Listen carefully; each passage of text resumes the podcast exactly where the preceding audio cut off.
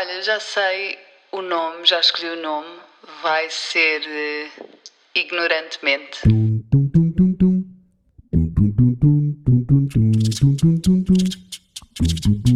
Bem-vindos de volta ao Ignorantemente. Já tinha saudades de vir para aqui falar. Bom, uh, o tema que vos trago hoje é o aquecimento global, uh, crise climática. Vou fazer, como já é de esperar, todas as perguntas que tu até queres fazer, mas não te apetece chatear. Não há problema, é para isso que aqui estou. O nosso convidado de hoje é o Diogo Silva, ativista pela justiça climática. Vamos ter aqui uma conversa cheia, cheia, cheia de informação importante. Por isso, vamos a isto. Diogo, bem-vindo. Olá, muito obrigado pelo convite. Olha, eu gostava de começar aqui, já estivemos a falar um bocadinho, mas queria começar por eh, tu explicares de uma forma simplificada o que é que é o aquecimento global e uh, o que é que é isto das alterações climáticas que se ouve falar. Isto, quando eu digo isto parece que é assim um bicho de sete cabeças. É um bocadinho. É um bocadinho. um, tens assim alguma forma rápida e simples de explicar? Ah, sim, quer dizer, o, portanto, nós temos uma coisa que se chama temperatura média da Terra, que acho que é mais ou menos fácil de perceber. Tipo, nós, o nosso planeta tem uma atmosfera e tu sabes que a temperatura média do ar é X. Okay. Em média, tipo, nos últimos muitos milhares de anos, essa temperatura tem andado à volta de 14 graus. Hum. Isto é uma média global, obviamente que há sítios onde a média se calhar são 8 graus, sítios onde a média é 25, pronto, não interessa, mas eh, o, eh, há uma temperatura média global. Que por sua vez, essa temperatura existe porque nós temos uma atmosfera, que é uma cena fixe, gases com efeito de estufa é uma cena fixe, que às vezes até fala-se da coisa, Ei, gases com efeito de estufa aumentar. Não, tipo, é ótimo, porque se nós não tivéssemos a atmosfera, a amplitude térmica era, era Ah, tipo, terrível. Tipo, é o que acontece na Lua. Tu não, não podes ir para a Lua porque, tipo, sem um fato e não sei o quê, além de montes de outros problemas, se fosse só a questão da temperatura, é porque durante a noite era um gelo enorme, durante o dia era um calor enorme. Pronto. Então o lado bom é, há efeito de estufa. Ok. Qual é que é a questão? O efeito de estufa e os gases com efeito de estufa, principalmente nos últimos 250 anos, têm aumentado de forma exponencial. Principalmente porque o que está a acontecer é, nós tínhamos gases com efeito de estufa, principalmente o dióxido de carbono, mas depois há outros, o metano, etc. Há mais alguns aí pelo meio, mas que estavam debaixo de terra, não estavam na atmosfera, estavam principalmente na forma de gás, petróleo ou carvão, Ok. que, guess what, é a forma como nós fazemos energia hoje em dia. Exato. Portanto, sacámos esses gases, queimámos para fazer combustível, para gerar energia, e isso fez com que houvesse muito mais gases na atmosfera, o que está a alterar completamente as condições básicas de suporte à vida na Terra. Isso é um problema, porque sempre houve alterações climáticas, até o que eu costumo, o termo que eu costumo utilizar e que muitos de nós ativistas utilizamos já não é alterações climáticas, porque, como deves calcular, sempre houve variações. Se fores ver estes gráficos que eu estou para aqui a falar, e há uns da NASA, se vocês procurarem tipo climate.nasa.gov, acho eu, tem lá montes de informação. Ok. Nos últimos 800 mil anos, tu vês que as concentrações de dióxido de carbono vão mudando, vês depois que há uma correlação muito grande disso com a temperatura, que também vai mudando, mas tudo o que nós chamamos de civilização, que são os últimos 12 mil anos de vida na Terra, que foi o momento em que nós conseguimos fazer agricultura, em que conseguimos começar a ser sedentários, em que desenvolvemos a escrita, tipo, quase tudo o que nós chamamos de civilização foi num clima super estável. Em grande parte, nós até chegarmos a esses últimos 12 mil anos, éramos um bocado um animal como muitos outros em que dependíamos imenso das variações de clima. E nestes últimos 200 anos, de muitos, muitos milhares de anos que há registros, houve um crescimento exponencial através da queima de combustíveis fósseis, principalmente. E isso está a ser um problema enorme porque a temperatura está-se a alterar e com isso muda totalmente. Não é? Isto pode ser um bocado estranho, tipo, ah, mais um grau, mais dois graus, qual é a diferença?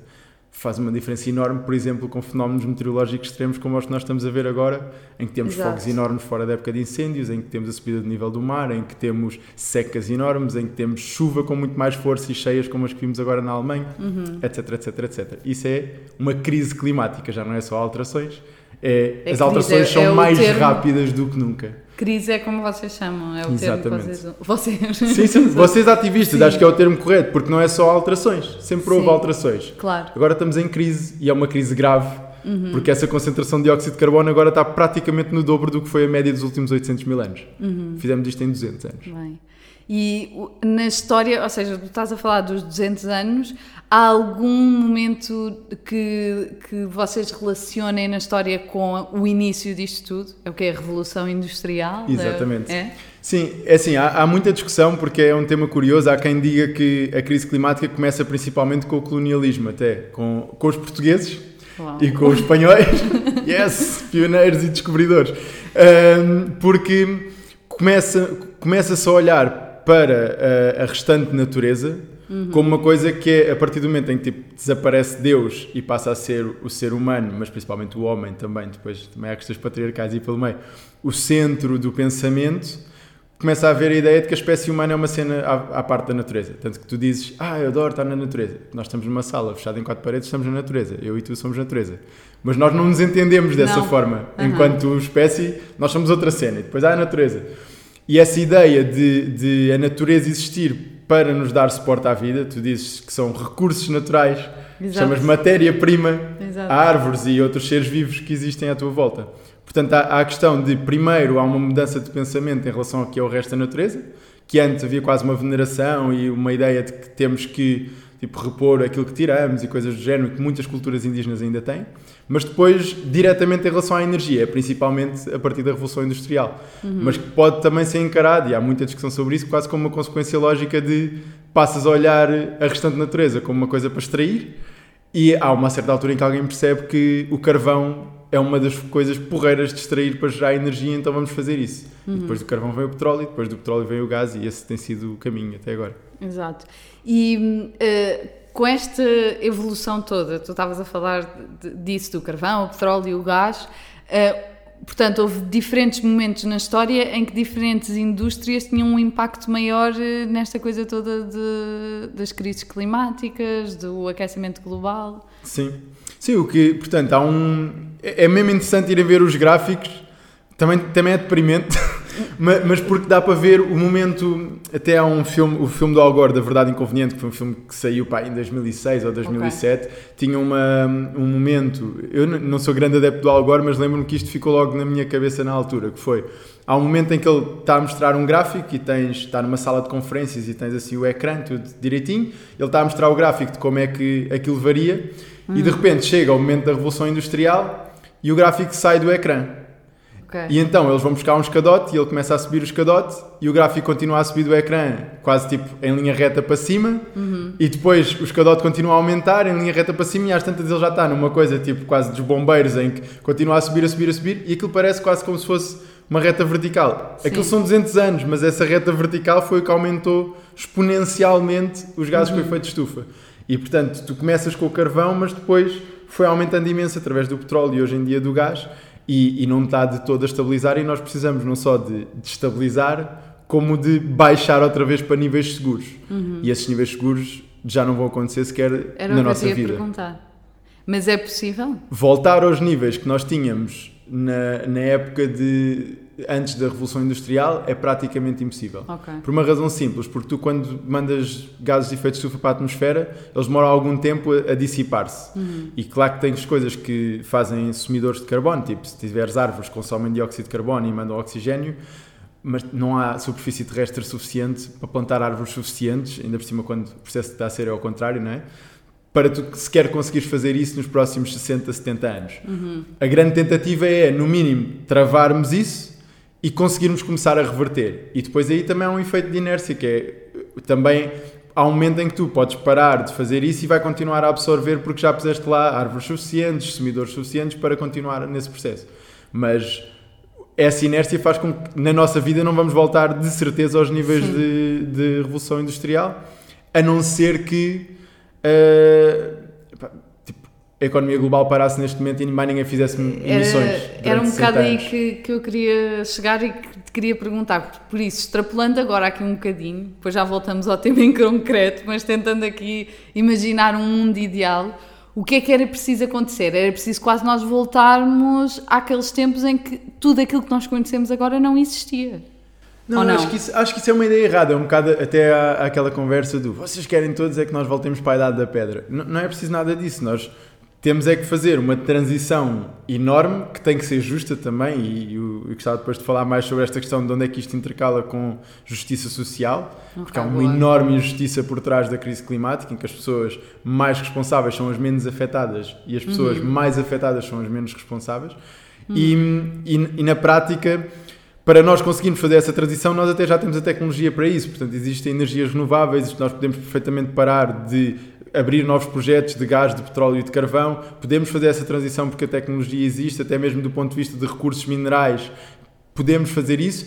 Provavelmente implica, não é provavelmente, é mesmo para mim, de certeza absoluta, implica que a economia seja uma economia completamente diferente daquela que nós vemos hoje. Mas completamente diferente na forma como ela funciona. Temos que mudar sistemas. Na prática, o que tem que acontecer é, em vez de a vida existir para servir a economia, seja a vida humana, seja a vida não humana, é a economia tem que existir para servir a vida humana e não humana. Que me parece uma mudança mais ou menos simples do ponto de vista conceptual. A questão é se nós conseguimos fazer isto na escala que é necessária no tempo que temos.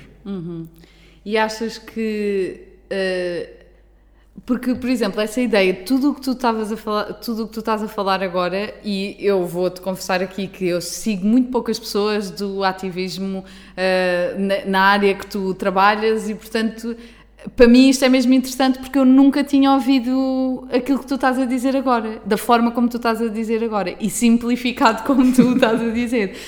Por isso a minha pergunta é, exato, Vamos rir, mas há aqui uma lágrima. exato, exato, exato.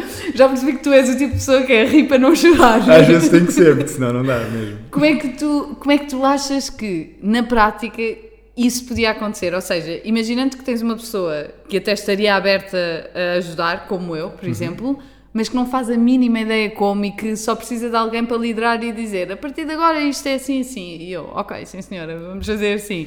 Uh, na prática, como é que tu achas que isto acontecia? O que é que tinha que mudar na política? O que é que tinha que.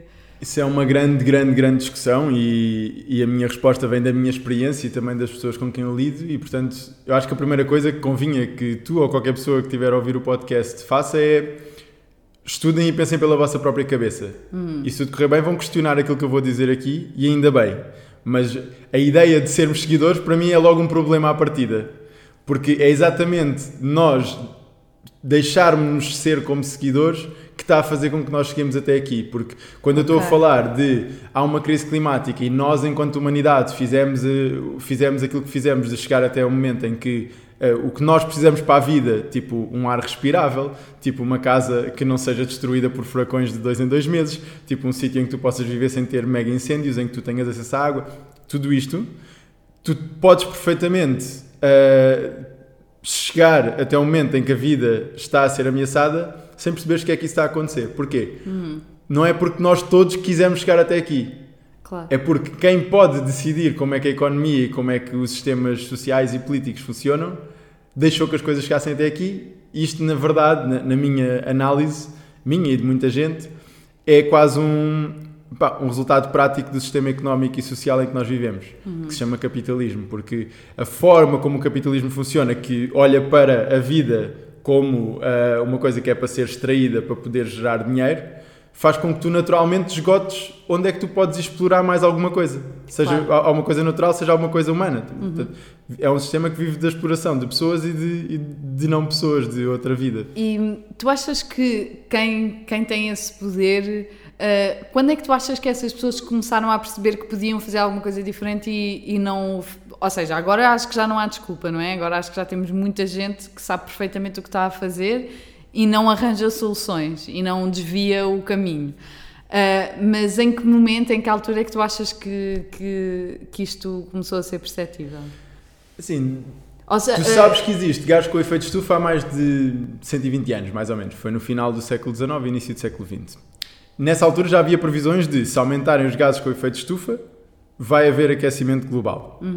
Podendo gerar uma crise climática como aquela que nós vivemos. Portanto, do ponto de vista científico, essa informação existe há praticamente 120, 130 anos. Do ponto de vista de tu perceberes que isso está totalmente ligado a gás, petróleo, carvão e, e a outras atividades, mas eu falo destas três porque são a maior parte de tudo o que foram as emissões humanas, por isso é que me estou a focar aí. Tu já sabes isto pelo menos desde os anos 60 Ok.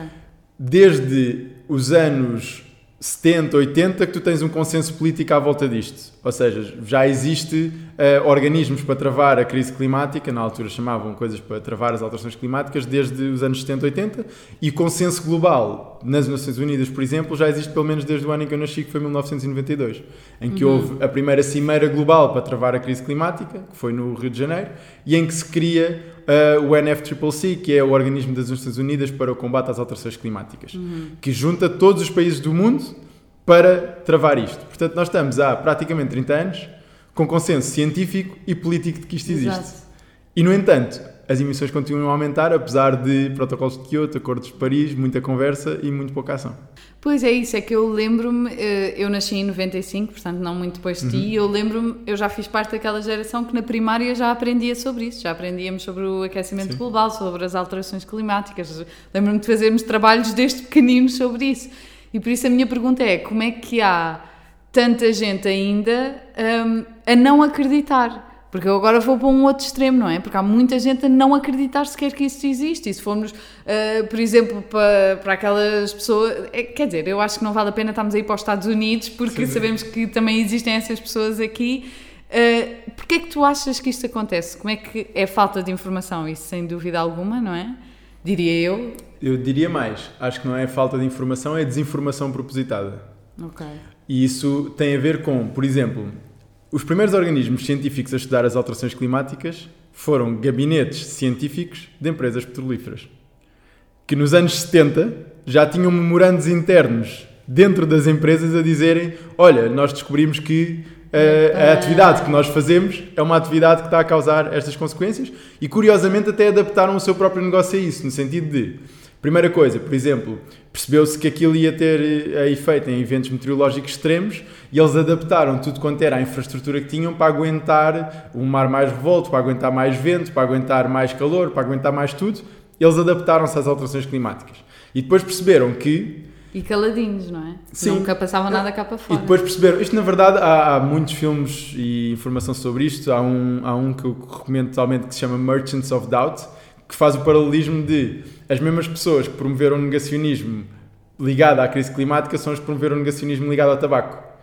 Okay. Que foi tipo 20 anos antes. Porque é a mesma sim, coisa sim. que é, há uma indústria que percebe que o que está a fazer, naquele caso do tabaco, que gerava cancro, neste caso do, da crise climática e do petróleo, o gás e o carvão, gera muito mais do que cancro, e eles percebem que, das duas uma, ou nós mudamos o negócio totalmente, e então temos que tipo, virar muito rápido para outra coisa completamente diferente, ou então, a única hipótese de nós continuarmos a gerar dinheiro e de continuarmos a satisfazer os nossos acionistas é garantir que destruímos o consenso científico e político que está a começar a acontecer. Então começam a financiar, Uau. começam a financiar cientistas e começam, supostos cientistas, né? porque depois na verdade estão, estão ligados a isto e até com, com motivações muito claramente políticas, dizendo que, e, e que também é uma bandeira deste, destas organizações, que é quase se a conclusão é nós não vamos poder continuar a ganhar lucro e se a conclusão é toda a economia vai ter que funcionar de uma forma diferente, então a conclusão é vamos ter que terminar o capitalismo. Então o que é que eles, o que é que eles pensam? Guerra Fria, o que nós vamos dizer é isto é uma invenção comunista. E então o que acontece é a ideia, e foram pegar aí muitos cientistas que eram muito anticomunistas, a ideia de que, ah, mas ainda não há consenso científico suficiente e depois financiarem think tanks que okay. falam sobre todo o lado B de energias renováveis, etc. E começou por não existem alterações climáticas, depois perceberam que não conseguiam destruir isso, passaram para ah, mas se calhar a culpa não é humana, depois perceberam que não conseguiam destruir isso, passam para ah, mas uh, as energias renováveis também, uh, também não são assim tão boas, e depois passam para ah, mas o gás é melhor do que o petróleo e o carvão, então podemos continuar com o gás. E portanto, estas indústrias continuam hoje ativamente, e estamos a falar de a indústria, provavelmente no mundo inteiro, se não é a, é tipo, top 3, a indústria dos combustíveis fósseis, que gera mais dinheiro no mundo inteiro. Portanto, no mundo em que nós sabemos que a política está muito capturada por quem é que tem dinheiro ou não, uhum. e tipo, basta olhar cá para Portugal e percebemos toda esta coisa do BES e de, pá, nem vale a pena estar a falar mais sobre isso. Uhum. O Benfica está ligado ao BES e o, o Sócrates está ligado ao BES e não sei, tá, tudo andava à volta do BES e tu percebes que existe um poder económico e financeiro que está por trás do poder político. Exato. Portanto, se estás a falar da indústria que tem mais poder financeiro, uhum. estás a falar da indústria que tem mais poder, poder político. político. E por acaso é interessante tu estás a pegar nisso porque eu queria falar um bocadinho também da relação que tudo isto tem com a política. Porque há muito aquela ideia, E, e eu demorei algum tempo a perceber-me disto, ou seja, quando era mais nova eu achava que, que era um consenso, que toda a gente percebia que isto era um problema real do mundo, mas à medida que fui crescendo fui-me apercebendo que era muito uma ideia, uma ideologia, vá, era considerado uma ideologia e era considerado, eh, era ligado muito à política de esquerda. Uhum. E eu ia te perguntar porque é que isto acontece. Tu já explicaste um bocadinho, não é? Já, já tiveste a falar Sim. um bocadinho da história e também de uh, porque é que isto também está ligado à economia e isso tudo. Mas tu acreditas que no mundo de facto é isso que acontece? Ou seja, quem está uh, mais numa política de direita ou quem acredita mais numa política, política de direita não acredita no aquecimento global? Eu acho que tem muito a ver com as crenças que tu tens à partida, não é? Ou seja, se tu trabalhas numa central termoelétrica em que o teu trabalho é, tipo, para todos os efeitos, é queimar carvão para gerar energia. E há alguém que te diz: Olha, aquilo que tu estás a fazer, o trabalho que tu tens, está a lixar-nos a vida a todos. Exato. O que é que tu vais fazer instintivamente? Vais procurar outras informações para tentar que isso não seja verdade. E vais-te agarrar ao pouca informação que tiveres para, para que isso não seja verdade. E é normal que, por exemplo, hajam sindicatos que são praticamente negacionistas. Há muitos. Há muitos sindicatos de empresa, de- da área da energia Claro. que são negacionistas e são de esquerda. Os Sim. sindicatos, por natureza, são, são organizações de esquerda que organizam os trabalhadores contra os patrões. Tipo, esta é a ideia de um sindicato. E há boas sindicatos que são negacionistas, curiosamente, na área da energia. Depois tens sindicatos noutras áreas que não são nada negacionistas. E acontece a mesma coisa com esquerda e direita neste sentido, que é se a economia como ela funciona hoje, que é uma economia capitalista, depois podes falar mais sobre o tipo de modelos e, por exemplo, o modelo neoliberal, que é o tipo de capitalismo que nós temos hoje em dia, é um modelo que tem aumentado a crise climática em vez de travar. E depois há discussões sobre se capitalismo verde, que é um capitalismo mais ligado a renováveis e etc., pode ou não tirar-nos desta crise. Portanto, há muita conversa sobre isso e isso é bom que haja esse debate. Mas porque é que à direita há mais negacionismo do que à esquerda? Porque esta crise, como ela existe, ameaça muito mais a direita do que a esquerda. E portanto é normal que as pessoas que têm crenças de direita se tentem agarrar mais a ideias negacionistas do que pessoas de esquerda que, que até pode ser ao contrário. Até pode ser, vêem, isto é a prova de que este sistema económico não está a funcionar e este é um dos problemas do sistema económico, portanto nós temos que mudar o sistema económico, que não é só económico, é social, porque depois Sim. está muito ligado a outras coisas também. E o que Isso é acho que é normal, tem a ver com as crenças das pessoas, de base. Claro. E o que é que tu achas que vai ser preciso para, para, para, para os dois lados começarem a unir e, e a travar isto? Porque se calhar a solução está um bocado aí. Ou não? Ou isto é só uma pontinha da solução? Eu não sei, eu acho que, sei lá, tu dizeres, acho que esquerda e direita têm que se unir para criar o maior sistema público do país, do, do, do mundo. Tipo, o sistema público mais forte do mundo. Não vai acontecer. Tipo, a direita não quer um sistema público que, que coma tudo, tipo, que não exista privado. E, e, e, portanto, as consequências de é preciso um sistema público que, que, que mexa com isto tudo, sistema de saúde, ou serviço educativo, ou o que seja, o que tu lhe quiseres chamar, não vai ser possível haver essa concordância. E eu acho que a crise climática tem a mesma discussão, que é é bom que toda a gente se una à volta da ciência e eu acho ótimo que haja um diálogo político à volta disto. Na minha opinião, não há soluções de direita que nos tirem desta crise. De forma justa. E é aí Ok. que entra a questão de justiça social. É que eu acho que eu acho que é possível que mecanismos de mercado até nos tirem da crise climática de alguma forma, no sentido de dizer, tipo, já existem as tendências de, de, de mudança para renováveis e, portanto, tu podes dizer, ok, se o Estado não intervir nada e se deixar o mercado atuar, provavelmente nos próximos anos tu vais ter uma grande mudança na mesma para renováveis e a sair de combustíveis fósseis. A questão é, nós temos 10 anos, ou menos de 10 anos, para reduzir 50% das emissões globais. Isto é totalmente incompatível com qualquer mudança de mercado que já existiu, sem qualquer intervenção eh, externa. Portanto, sem qualquer regulação ou sem qualquer intervenção estatal. Nunca aconteceu isso. Portanto, o mercado, mesmo que mude para um mercado de baixo carbono, para uma ideia de capitalismo verde, não vai ser no tempo que nós temos. E eu falo deste tempo porque é um tempo que está estipulado do ponto de vista científico em que nós atingimos o que se chamam pontos de não retorno. Em inglês, se quiserem pesquisar mais sobre isto, podem procurar tipo Climate Change Tipping Point. É muito fácil encontrar informação sobre isso. Que são pontos em que nós, mesmo que paremos de emitir, vais continuar a agravar a crise climática. Vou dar um exemplo muito simples. O gelo é uma superfície branca que reflete luz solar, portanto, quando o gelo lá está, nos polos ou onde for, está a refletir luz solar, portanto, está a mandar para fora da atmosfera energia de calor. Uhum. A partir do momento em que o gelo começa a derreter, começa a ficar mais escuro em vez de refletir, absorve. Ora, se o gelo absorve, a atmosfera vai estar mais quente, o que gera mais de gelo. Uhum. E, portanto, isto é um, um, mecanismo de alimentação que faz com que, a partir do momento em que tu começas a ter muito gelo, simplesmente vai deixar de haver gelo naqueles sítios durante séculos. Uhum. Isso vai fazer com que a temperatura média da Terra continue a subir durante séculos. Portanto, os timings que nós temos, os tempos que nós temos para fazer isto, os prazos, não se coadunam com nenhuma lógica de mercado, até pensando só do ponto de vista de emissões. Mas depois pensas, ok, mas do ponto de vista de justiça social, o que está a acontecer com, com deixar o mercado atuar é o que aconteceu, por exemplo, na central termoelétrica de Sines e do Pego, que são duas centrais a carvão, que são duas infraestruturas que têm que se fechar para nós reduzirmos emissões, mas em que se tu não tens um plano social para garantir que não há ninguém que fique desempregado, Exato. estas pessoas são todas mandadas para o desemprego. Uhum. E, e, na verdade, como também vivemos numa lógica de mercado em que não há proteção social para quem está a trabalhar numa empresa, então a maior parte das pessoas são precárias porque trabalham em outsourcing, o que uhum. aconteceu em Sines foi assim que anunciam que a central vai fechar, tudo quanto é outsourcing foi despedido. Eles já não tinham trabalho, claro. podem mandar os prestadores de serviço embora no dia. Uhum. As pessoas que são colaboradores da EDP é mais difícil mandar.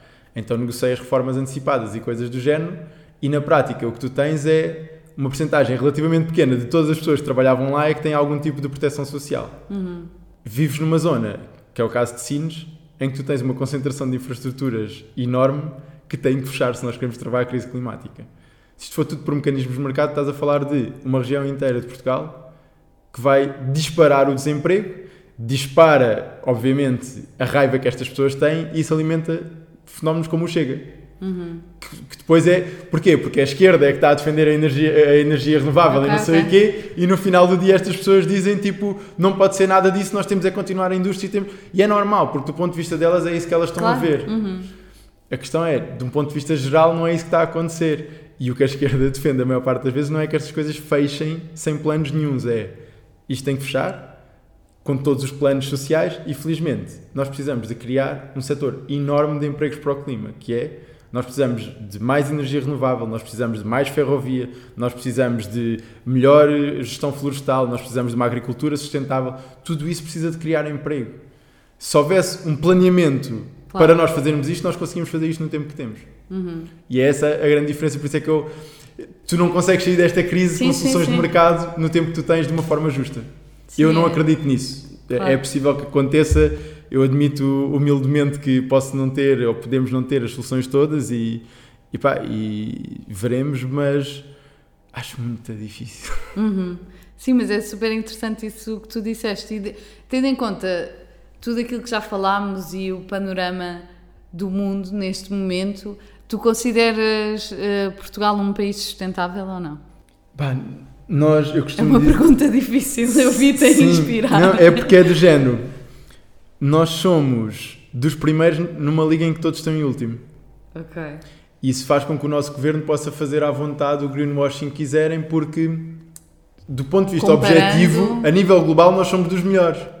Agora, qual é que é esse voto? Estamos todos na merda. Yeah. e, e, portanto, os planos de Portugal, só para fazer aqui uma comparação. Eu disse há pouco que tínhamos cerca de 9 anos, que é até 2030, para reduzir a 50% as emissões. Uhum. Isto tem um ano base que é 2010. Portanto, entre 2010 e 2030 as emissões globais têm que reduzir 50%. Claro que há países que têm mais responsabilidade, tipo o sítio onde foi inventada a Revolução Industrial, que é a Inglaterra, o Reino Unido, não é? tem muito mais responsabilidade histórica do que Moçambique, ou do que Cabo Verde, ou outros países do género, não é? Normal. E por outro lado, tem muito mais capacidade porque o desenvolvimento da economia foi feito, e eu ponho muitas aspas neste desenvolvimento que nos tira a base da vida, mas pronto, a ideia de que há países desenvolvidos e países não desenvolvidos, mas tipo, os desenvolvidos é que estão a lixar todos, é um bocado estranho. Eh, mas esta ideia de há, há, pessoa, há países que têm responsabilidade histórica maior e capacidade maior. Então, se está a falar de 50% global, aqueles que têm mais responsabilidade e mais capacidade, diz-nos uma questão de justiça que têm que se chegar à frente a comparar claro. com os outros. O que está a acontecer é que um país como Portugal, que tem uma responsabilidade histórica grande e uma capacidade grande para fazer esta mudança, que então, em vez de reduzir 50%, tem que reduzir 75% face a estes critérios e podem procurar uma coisa que se chama Paris, Paris Equity Check, Paris por causa do Acordo de Paris, que fala precisamente sobre, se tivéssemos em conta estes critérios, quais é que eram as percentagens de cada país. Portugal tem que reduzir 74%, tipo 3 quartos das emissões em vez de metade. Ora, os planos do nosso governo, face a 2010, nem sequer estão a ir a 50%. Hum. E mesmo assim, já somos um dos países mais ambiciosos da União Europeia, que também não está a ir aos 50% face a 2010. E a nível global, a União Europeia é tipo os campeões do clima. Exato, exato, exato. Portanto, estamos todos a perder. Uhum. Isto faz com que o governo possa dizer: ah, está fixe, mas pensem nisto como uma liga de futebol em que tipo todos os melhores jogadores são gajos que hoje em dia se calhar jogam na terceira divisão. É, é isso, tipo, é um futebol com malta que não sabe jogar futebol, que são todos amadores. Uhum. E portanto, podes dizer, estamos a ganhar, mas se o objetivo é ganharmos o jogo com uma equipa que pode ser campeã mundial ou não sei o quê, tipo, não vai jogar com pessoas da terceira divisão, mas é isso que nós temos, nós não temos primeira divisão. Uhum. O que falaste da Europa é, é muito interessante e real, e, e, queria então explorar um bocadinho o resto do mundo. Porque, por exemplo, eu em 2013 tive um ano a viver nos Estados Unidos e não foi assim há tanto tempo, e isto já era mais que claro. E eu lembro-me de. Primeiro, eu lembro-me de ficar eh, chocada em vários sítios, em várias casas que eu entrava, de amigos meus, nem a reciclagem era feita. E eu lembro-me de muita gente na escola, inclusive a professoras, comentarem que a reciclagem, que é uma coisa tão básica, era uma, era uma coisa da Europa e era um engenho de, de, uma cena política da Europa que, que, porque é uma economia que queriam controlar o mundo com a reciclagem e, bem, mas toda uma história. Eu lembro-me de ouvir isto inclusive de falar com os meus pais e comentar isto estar a falar por Skype e dizer acreditam que eles disseram isto? E os meus pais rirem-se. Pronto, na altura não ligámos foi um bocado só vamos rir-nos e Agora, eu pensando nisto, preocupa-me bastante. Nunca mais me lembrei disto. Agora gostava de saber como é que estas pessoas estão passado 7 anos, 8 anos, e não devem estar muito diferentes. Portanto, imagina, se nós já estamos mal, como tu estavas a dizer, Sim. nesta corrida, uh, como é que tu achas que está o resto do mundo? Qual é que é assim o país que. Sim, na verdade, os países que estão melhor e que têm mostrado mais liderança até são, por exemplo, as pequenas ilhas do Pacífico porque hum. é uma hum. questão de sobrevivência, não é? Tipo, está claro. a falar de países em que muitas vezes tem muito pouca elevação sobre o nível do mar e há países neste momento que já sabem que, mesmo que tu traves a crise climática, o que tu já garantes de subida de nível do mar, que como disse no início, pronto, há efeitos que continuam durante X tempo. Portanto, a subida de nível do mar é um deles. Uhum. Tu podias parar emissões agora que continuava a subir o mar durante, durante alguns tempos. Há países que já sabem que vão ficar sem grandes partes do território. Uhum. E isto até cria problemas políticos enormes, por exemplo, já não sei qual é que é o país, mas pronto, há um destes países no Pacífico que comprou metade de, de claro. Fiji, ou já não lembro qual é que era a ilha também, mas comprou metade daquilo para poderem ter a cidadania deles lá, porque claro, uh, claro. eles deixam de ter território. Uhum. E, e esses países, como percebem que é uma questão de sobrevivência para eles, até têm sido os que têm avançado mais, mas são países que, do ponto de vista de emissões globais, têm muito pouco. Do ponto de vista de responsabilidade histórica, tem pouco ou nenhuma. E do ponto de vista de capacidade, também tem pouco ou nenhuma. Portanto, não é só com esses países a mudarem que nós vamos mudar. E gostava daqui de introduzir outra coisa que é. Quando estamos a falar de países, nós temos que falar, mas quem é que manda nos países? Porque uhum. eu e tu não temos o mesmo grau de emissões que alguém que vive no bairro 6 de Maio ou alguém que vive numa casa em que tipo, tem condições básicas de habitação péssimas eu, tu temos muito mais emissões do que essa pessoa. Hum. E se tu, por exemplo, andares de jato privado, que há pessoas em Portugal que andam, tens muito mais. Ou se fizeres Lisboa-Porto de avião, tens muito mais. Tipo, muito mais, estou a dizer mesmo, é de género. Se tu andares uma vez de avião Lisboa-Porto, tens mais emissões do que alguém que andou um ano inteiro sem fazer nada de, de aviação. Tipo, pode ter andado de carro de um lado para o outro, não sei o quê, mas a aviação é, é brutal a comparar hum. com tudo o resto. Hum.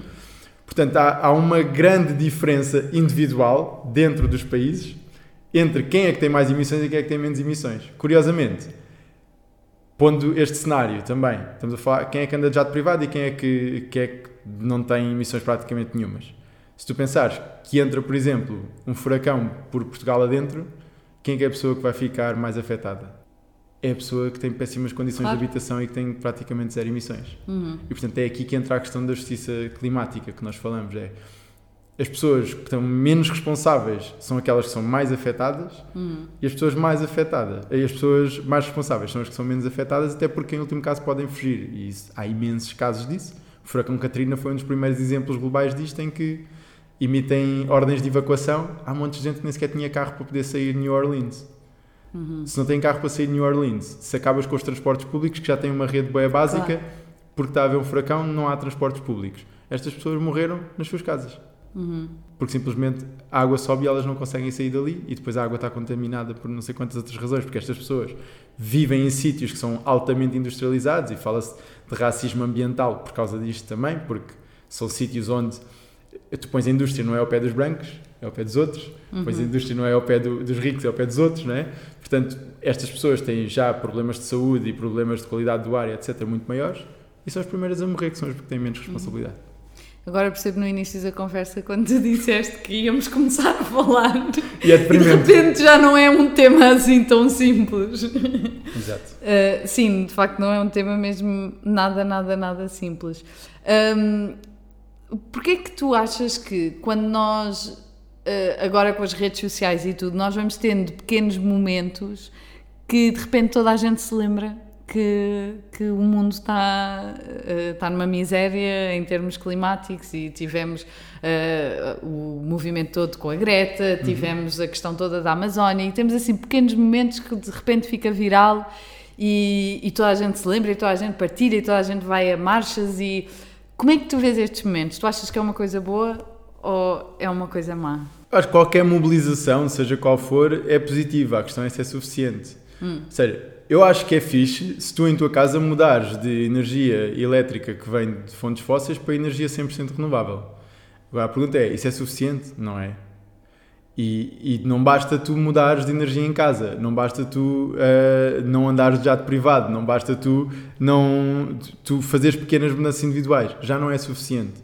Talvez tivesse sido suficiente se isso tivesse acontecido em massa, tipo há 40, 50 anos atrás. Neste momento não é suficiente. No tempo que nós temos, nós só lá vamos se mudarmos sistemas, se mudarmos formas completas como a sociedade humana está organizada. E isso implica uma mudança totalmente estrutural que já aconteceu noutras fases, por exemplo, quando, quando há guerras, eh, como o caso da Primeira e Segunda Guerra Mundial, em que tipo, de repente a economia toda eh, se reestrutura e que tu, que tu tens grandes mudanças em muito pouco tempo, mas é preciso um esforço desse nível, não, não é um esforço de ah, agora as pessoas começam a fazer isto em casa e fazem umas pequenas mudanças e pronto, e é suficiente. Não é. Portanto, é preciso protestos e, e é preciso protestos cada vez mais fortes e é preciso mudanças que implicam que nós nos mexamos muito mais do que nos estamos a mexer até agora. E infelizmente estamos num momento em que eu sou ativista a tempo praticamente inteiro, reorientei a minha vida para isto e eu tenho dúvidas se eu estou a fazer o suficiente. E se não estamos a fazer o suficiente, em último caso estamos a contribuir para que o problema continue. Portanto, nós não fazermos o suficiente é deixarmos que este problema continue. E isso, para mim, é das coisas que é mais eh, difícil de aceitar, é que haja tanta gente, mas também, obviamente, por razões sistémicas das mensagens que te chegam, não é? Mas que haja tanta gente que até talvez ache que está a fazer o suficiente e não percebe realmente a dimensão. Não acho que seja responsabilidade delas, mas aflige-me que haja tantas pessoas que estão nessa situação. Sim. E hum, às vezes o que, aquilo que eu tenho um bocado de medo, e eu acho que já comentei isto até algumas vezes aqui no podcast em diferentes episódios, é que quando nós temos estes movimentos, uh, agora da era das redes sociais, e quando temos estes momentos em que até pode ser um mês que está toda a gente a falar sobre isto, depois de repente toda a gente se esquece.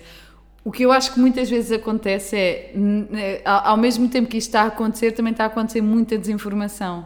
E aquilo que tu estavas a falar de surgirem partidos como o Chega e de surgirem pessoas que depois ficam irritadas porque eh, estão a ser prejudicadas, eu acho que também acaba por acontecer um bocadinho aqui, porque tu com, quando falas de uma coisa constantemente, depois tu ouves muita gente a dizer Bem, mas agora também só se fala disso, já não posso ouvir falar sobre isso, portanto de repente já o, o aquecimento global não existe, sabes? Sim. Um, e portanto também te queria perguntar neste sentido, tu não tens um bocado de medo que é, é para isso também que tu trabalhas quando fazes o teu ativismo, é para tentar um bocado acabar esta, com esta desinformação? É porque eu vejo isso até na nossa geração, eu nem estou a falar de pessoas mais velhas. Eu não estou a falar do Facebook, eu estou a falar do Instagram. Sim, eu acho que nós temos de ter uma noção muito clara do que é que é o nosso privilégio. É que provavelmente eu e tu, que estamos aqui sentados a esta mesa, podemos passar o resto da vida a não fazer ativismo contra, eh, para acabar a crise climática, ou, ou a não fazer ativismo feminista, ou não fazer ativismo antirracista, e nunca sermos afetados pelas consequências de não haver esse ativismo forte. Porque, tipo, eu sou um homem branco, de classe média, o que, é que seja que isso é realmente hoje em dia. Pá, e, portanto, efetivamente, mesmo que a crise continue a avançar para os piores cenários que existem hoje em dia, há até um bocado esta conversa agora, por exemplo, das cheias terem acontecido na Alemanha, de ninguém está seguro, não é? Porque antes isto acontecia, era tipo em Moçambique, em que há um ciclone e dá e desaparece como uma região inteira em que não sabes quantas pessoas é que morreram, não sei o quê. De repente é na Alemanha que há pessoas que estão a morrer, tipo, nós pensávamos que estávamos seguros. Eu acho que sim, que vamos ser afetados, mas obviamente não é a mesma coisa. E portanto, nós podemos ter o privilégio de até não nos preocuparmos, porque não é à nossa porta que, que a morte vai bater quando, quando acontece um mega incêndio ou quando acontece outras coisas. Tipo, pode acontecer, mas é uma probabilidade muito baixa disso nos acontecer a nós. Sim, temos outros recursos, não é? A questão, exato, a, a questão é, mas se tu estás nessa posição, o que é que tu podes fazer com essa posição? E- E eu acho que eh, há um, um poema da Sofia de Melbourne que eu nunca sei editar como deve ser, mas acho que é o vemos, ouvimos e lemos, não podemos ignorar. Tem, este, tem estes dois versos e eu acho que é isso. Acho que se tu sabes, se tu já percebeste o problema, se já percebeste o quanto isto afeta a humanidade como um todo, e se estás numa posição de privilégio em que, inclusive, podes ser ouvido, ouvida, epá, então não fazeres nada é mesmo contribuir para o problema, porque por isso é que eu estava a dizer responsabilidade. Acho que alguém que não tem, que tem voz, mas que não tem palco ou que não tem forma de fazer a mudança, eu percebo que essa pessoa tipo, olha para tudo e pensa, epá, não consigo nada. Agora, alguém na nossa posição, eu acho que é mesmo tipo, abusarmos do nosso privilégio em vez de o usarmos para acabar com essas estruturas de privilégio que existem. Qual é que tu achas que. eh, como é que tu vês, e aqui quero que tu digas mesmo a verdade. mesmo... Não, até agora estive a mentir. Exato. Até agora, Aliás, eu isto chego é lá tudo fora uma digo, brincadeira, pessoal. Vou ali ap- apanhar o meu helicóptero para a Costa da Caparica. Exato. Não, como aquilo- 10 hambúrgueres. Não, aquilo que, que eu queria dizer é eh, no sentido em que às vezes, às vezes eu faço esta pergunta, quer dizer, também não faço a muita gente, mas depois as pessoas têm em mente, ok, deixa-me lá ver como é que eu vou pôr isto de uma, de uma forma bonita ou como é que eu vou dizer tipo o melhor cenário possível. Eu aqui quero que tu digas mesmo o pior cenário possível. Qual é que é o nosso futuro? Tipo, se nós continuarmos como estamos agora, ou mesmo que melhoremos um bocadinho, mas que não seja o suficiente, como tu estavas a dizer, eh, como é que vocês veem isto a. a- Há, há um livro muito bom que, que é de um escritor do, do New York Times, que é o David Wallace Wells, e que se chama A Terra Inabitável. Eu acho que já existem traduções para português, por isso é que estou a dizer o nome em português, mas em inglês é exatamente igual, é The Inhabitable Earth. Um, em que ele faz os cenários de e se o mundo aumentar só um grau e meio? E se o mundo aumentar 2 graus? E se o mundo aumentar 3? E se o mundo aumentar 4? E se o mundo aumentar 5? Pá, e eu não consegui ler o livro até hoje. Tipo, é demasiado mau. Do género, tu se chegares a 2 graus, neste momento, para dar uma noção, quando estamos a é falar de graus, isto tem a ver com graus face à era pré-industrial. Neste momento, estamos à volta de um grau acima da era pré-industrial. O Acordo de Paris diz que o objetivo é limitar a 1,5 até 2 graus, pronto, o mais próximo possível de 1,5 graus.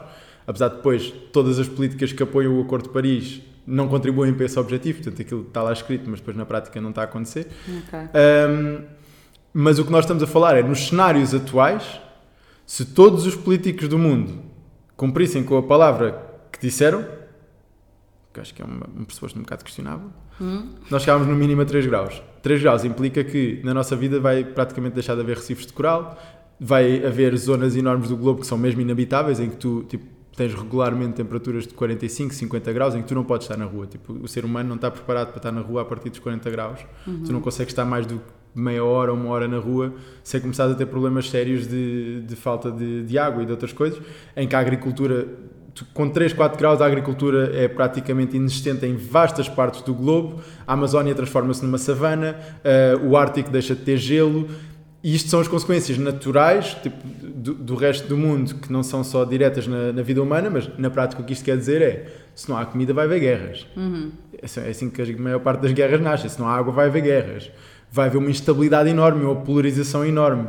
Vai haver descalabros sociais enormes e, e o que se prevê é um grande colapso da civilização se tu conseguires travar abaixo dos 3, 4 graus, mesmo assim, que é mais ou menos para onde estamos a apontar, se todos os políticos do mundo cumprirem a sua palavra, que nem é a sua palavra, porque os planos que a maior parte dos países têm são planos a 30, 40 anos, portanto, não é as pessoas que estão no poder agora que vão cumprir esses planos, essas pessoas estão lá mais 4 ou 5 ou 10 anos, se forem ditadores, se calhar mais 15 ou 20, mas nem sequer é isso que estamos a falar de horizontes da maior parte das políticas, tipo, hum. neutralidade carbónica para 2050 daqui a 30 anos, não, a maior parte dos políticos que estão a assinar isto vai estar morto nessa altura.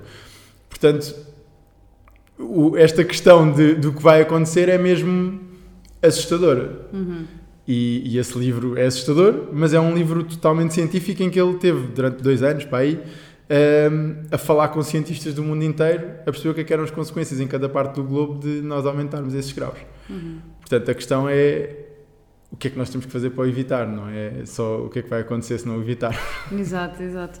Eu, eu gosto de fazer estas perguntas porque, para mim, pelo menos eu que sou muito sou muito social e sou muito do, de, dada às pessoas, é, eu dificilmente conseguia sentir aquilo que tu me acabaste de dizer se eu estivesse a ler um livro. Às vezes até a ver séries ou a ver filmes, uh, não têm o mesmo impacto do que se for alguém, por exemplo, esta Sim. conversa que nós estamos a ter. Eu já estou aqui completamente overwhelmed com tudo e a pensar, oh meu Deus. Eu posso dar exemplos de Portugal, até. Nós, quer dizer, nós estamos a aumentar um grau. Os incêndios de Pedrógão e de Leiria acontecem ambos fora da época de incêndios, hum.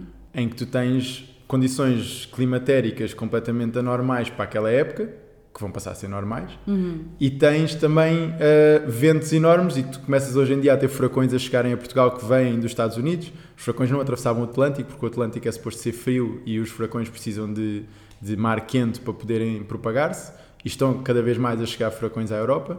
E no dia de Petrógão há um furacão que vinha para Portugal e depois foi, virou mais para cima, para, depois foi para a Irlanda e ao Reino Unido, mas é que tu tinhas ventos ciclónicos praticamente, tinhas muito, muito vento, tens um território que já está muito seco, uhum. tens uma, em vez de floresta, tens plantação de eucalipto, que é uhum. tipo, para quem já andou nos coteiros sabe que a melhor maneira de fazer fogueiras é com eucalipto.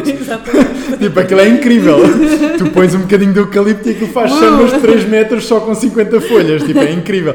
Mas pronto, isso é a nossa floresta, que é uma plantação de eucalipto tudo isto faz com que tu tenhas o terreno natural para isso acontecer. E o que tu estás a ver é, por exemplo, a subida do nível do mar que vai acontecer em Portugal, mesmo que parassem agora as emissões, fazem com que em Ilhavo e na zona de Aveiro, se tu não vais construir diques ali, aquilo fica debaixo d'água. O nível do mar ali é, é, vai ficar acima de onde está hoje em dia o nível da terra. Uhum. Na costa da Caparica, que é onde eu moro, todos os anos há, há, há, novamente pôr areia e a Cova do Vapor, que é uma zona em. fica mesmo ali ao pé da Caparica e ao pé da Trafaria, é a zona na região metropolitana de Lisboa que vai ser mais afetada pela crise climática.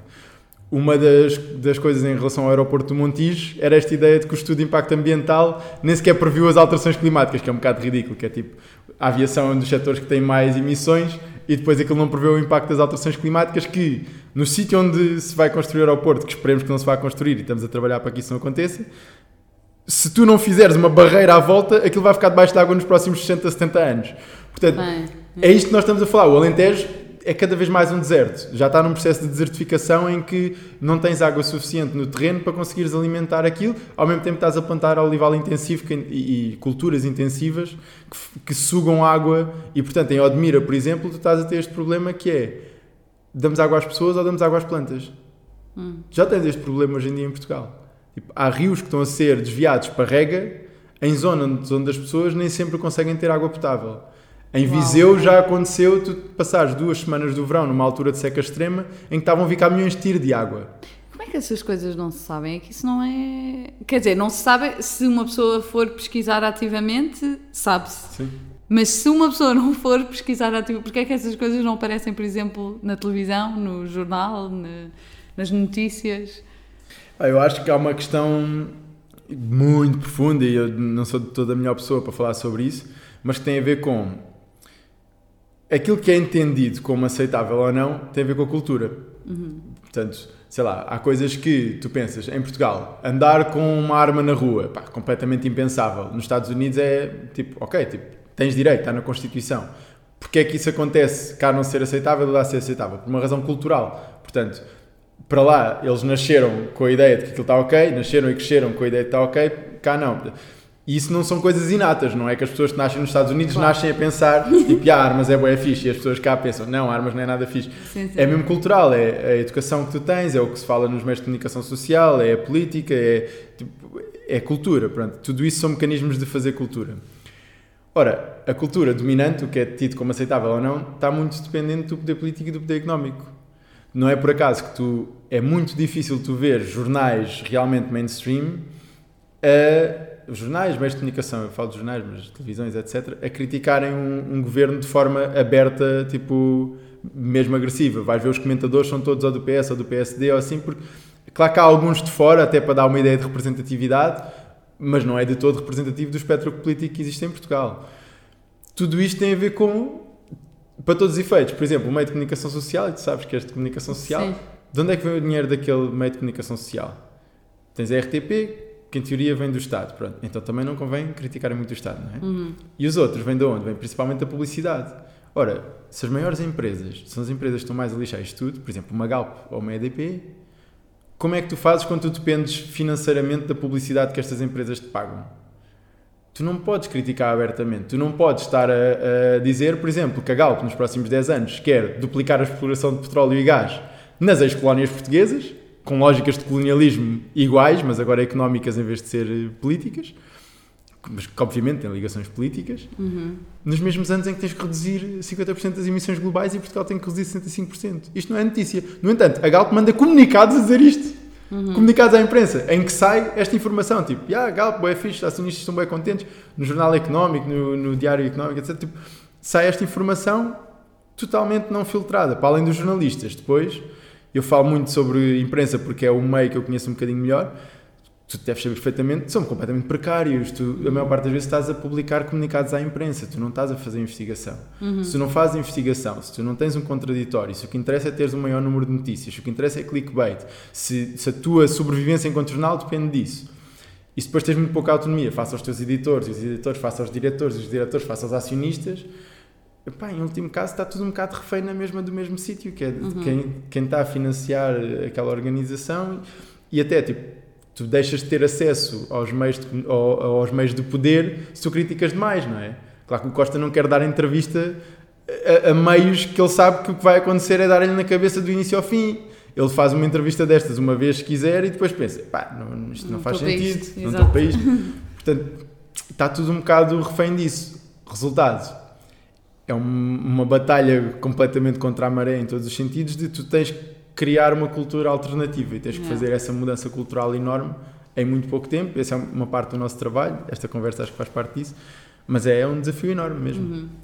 Uh, se tu tens alguma forma de, por exemplo, eu sair daqui ou as pessoas que vão ouvir este episódio, uh, se tiverem que explicar a alguém, quer seja uma pessoa mais velha que não perceba tão bem o que é que está a acontecer, quer seja uma pessoa que é completamente negacionista, tu tens alguma forma simples de explicar isto? Alguma metáfora que tu já uses? Que, tipo, daquelas coisas que tu explicas a uma pessoa e ela só não percebe se quiser mesmo. Mas isto aqui estás a falar mais da parte cultural ou da parte da crise climática? Eu estava a falar mais da parte da crise climática, mas Ok. acho que a parte cultural também é importante. Se tiveres alguma coisa que queiras dizer nesse sentido também. Eu, eu acho que não é preciso muitas metáforas, acho que a realidade é, é suficiente. É tu perceberes que há pessoas que hoje estão a morrer por causas totalmente conhecidas e não está a haver a mudança para estas pessoas deixarem de morrer. Porque a forma como a economia está estruturada é uma economia que existe para explorar a vida em vez de uma economia que está ao serviço da vida. E portanto, isto é fácil de explicar, eu acho que a maior parte das pessoas entendem isto. A questão é, é uma mudança muito difícil e, portanto, é muito fácil tu estás conformada. Em- principalmente se. Se o teu privilégio ti, permitir isso, não é? Depois também te afeta a ti porque tens que. Eu, por acaso, quando falei, por exemplo, com a Carolina Uhum. eh, Salgueiro, uma das coisas que nós falámos foi isso: que é quando tu te começas a mentalizar destas coisas, o mais difícil é porque tu começas a responsabilizar-te. Sim. E tu acordas todos os dias e pensas: uh, eu sou responsável por isto, eu Sim. tenho parte nisto. Uh, quando falei, por exemplo, com a Nuna também sobre o racismo, foi a mesma coisa. É, tipo, uh, parte de, das pessoas admitirem e começarem a perceber o racismo é perceberem que são parte do problema. Enquanto não admitirem isso e não fizerem um trabalho para, para ajudar a mudar isso, é, fica difícil. Sim. Eu acho que aqui não é diferente, não é? Sim, sim. Eu acho que eu sou parte do problema. Eu estou para aqui a falar e estou a sugerir soluções e etc. Mas eu não tenho a certeza se o que eu estou a fazer é suficiente. Ou, ou se, se quiseres, se um número significativo de pessoas fizessem aquilo que eu e outros estamos a fazer e, e outras e outros, se isso fazia tipo. Se fazia a diferença que é necessária. Agora, eu estudo e, tipo, e procuro o máximo de informação possível para também, neste momento, eu estou relativamente confiante pelo menos não vejo melhor alternativa. Claro que isto é muito mais fácil de lutar as pessoas para quem não tem hipótese de não lutar, não é? Tu, tu, se não fores branco, o racismo está na tua pele e no teu dia a dia, sempre. Tu, tu podes ignorar, mas ele não vai fugir de ti. Exato. Enquanto que a crise climática, para todos os efeitos, para a maior parte de nós, pode fugir. E, e muitas vezes, o dia a dia, esta é uma das grandes dificuldades de comunicar a crise climática e de falarmos sobre isto, é, é difícil também de ligares o dia, a, o dia a dia a isso, porque as pessoas são mais afetadas, E eu se calhar estão mais vejo, preocupadas. palpável, é é? isso, estão mais preocupadas cá com o emprego, ou estão mais preocupadas com a habitação, ou estão mais preocupadas com a saúde. E é difícil também tu ligares isto tudo e perceberes que a minha saúde está a ficar pior por causa disto, porque a qualidade do ar está pior, etc. Que a minha habitação está a ficar pior porque tem cada vez mais ameaças do ponto de vista climatérico e as casas não estão preparadas para isso e a energia que é necessária, etc. está a ficar pior. Que o sistema de transporte está ligado também a isto. Pá, tu não, não ligas esses pontos todos porque não é tão óbvio. Claro. Ou o desemprego, lá está. Em último caso, as pessoas que estão a ficar desempregadas nestes setores que têm que fechar para todos os efeitos, o que vem é, é uma conspiração contra mim, não é? E o emprego é mais importante do que agora se estão para aqui uns gajos a falar sobre a Yeah. humanidade está ameaçada ou não sei o quê. Tipo, pá, não interessa, eu fiquei sem, sem emprego e para todos os efeitos. Tenho família, tenho que me alimentar, não consigo. Sim, é mesmo verdade. Eu até, uh, desde que comecei o podcast, cada vez que eu penso mais nestas coisas, acontece-me, e por exemplo, durante esta conversa já me aconteceu, eu pensar, tipo, amanhã vou trabalhar, que qual é o significado que isso tem, tendo em conta tudo o que Yeah. está a acontecer. Obviamente que nós temos que continuar com a vida e, e não podemos parar a nossa vida só porque questionamos isto. Podemos ir fazendo as mudanças e podemos fazer como, por exemplo, tu fizeste e acabaste por eh, estar a mudar um bocado a tua vida, um bocado não, totalmente a tua vida, não é? E redirecionar eh, para isto, mas acontece-me imenso eu pensar, tipo, ok, então agora amanhã eu vou trabalhar e vai tudo continuar igual. Eu vou continuar a gastar o mesmo, vou continuar a ir eh, para o trabalho de carro, vou, percebes? Começo logo a pensar nisto. Sim, eu acho que nós. Há uma grande dificuldade, mas nós temos que entrar em modo de emergência. E isto em relação a, a- a muitas coisas. Eu, aquela coisa, às vezes há um bocado um discurso também paternalista de ah, mas a crise climática tem um prazo e, por exemplo, acabares com o patriarcado ou acabares com o racismo tipo, não tem um prazo. Ah, Para muita gente é uma questão de vida ou de morte. Claro. Literalmente, tipo, claro que se tu fores uma, uma mulher trans, por exemplo, negra, é mesmo uma questão de vida ou de morte. Tu conseguires travar o racismo e conseguires travar o patriarcado e conseguires, tipo, garantir que essas coisas deixam de ser estruturas que existem. E, e se calhar isso provavelmente é mais importante para ti até do que, do que a crise climática, porque é mesmo uma questão, só a tua vivência já é sobrevivência. Agora, a, a- questão é, nós temos que entrar em emergência para a maior parte destas coisas, principalmente as pessoas que têm o privilégio de ter poder para poderem mudar. E isso é o que eu acho que a maior parte da- das pessoas que eu conheço, pelo menos no movimento de justiça climática, é isso que tentam fazer.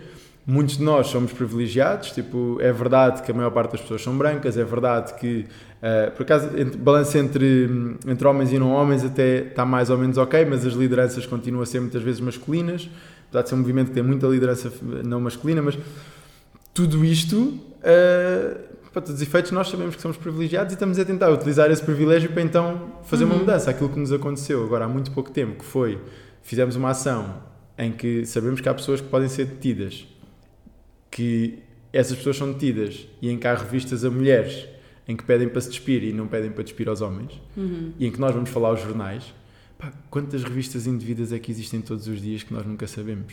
Uhum, exato, exato. Nós temos esse poder de fala, então temos que falar. Uhum. Porque senão não estamos a fazer nada aqui. Claro, claro, claro. Não, isso, olha, acho, acho que é uma ótima forma de acabar. Gostei muito de, deste Obrigado. final. Uh, e, e acho que é muito importante tudo o que tu disseste e, e, e este fim de, de estares a falar do teu privilégio e estares a dizer, uh, o, o, estares a usar o teu privilégio uh, para fazer alguma diferença. Eu acho que a maior diferença também passa por aí, porque tu teres. Um, pessoas pretas a falar sobre racismo, tu teres uh, pessoas gays a falar sobre uh, homofobia. Isso já é certo que essas pessoas vão lutar uh, contra essas coisas todas. Agora, os aliados, a parte dos aliados também é muito importante. E as pessoas têm que estar tipo, cada vez mais cientes e dizer: Ah, se não me afeta, eu não sou contra. Sim. Mas também não preciso estar aqui a fazer Sim, um mas grande a questão alarido. é essa, é que se tu, se tu não abdicas do teu privilégio, estás a permitir que ele continue a existir. Exato, exato. Isso é que é difícil de tu fazeres. Eu falo por mim, eu sou, como, como todos, que andamos a estudar um bocadinho isto e tentar pôr na prática, eu sou racista em desconstrução. Sou tipo patriarcal em desconstrução. Sou privilegiado em desconstrução. Eu tenho montes de coisas que eu não me apercebo e que sei que, que me podem apontar perfeitamente a dizer: olha, isso foi bem machista, ou isso foi racista, ou isso foi. Tudo isso, a questão é o que é que tu fazes com isso. não é? Claro, e as pessoas que gozam com isto, eu acho que é, um- que é porque só pode ser porque as assusta, não é? Porque tu já estás nesse processo e elas ainda não. Elas ainda não, porque lá está, é aquilo que estávamos a falar antes do custa, não é? Custa admitir que tu não és perfeito, mas ninguém é. Pronto, olha, Diogo, obrigada. Gostei obrigado, muito, espero que tenhas gostado. também gostei, sim, senhora, e, e obrigado também por teres estas conversas, que é super importante. Claro que sim.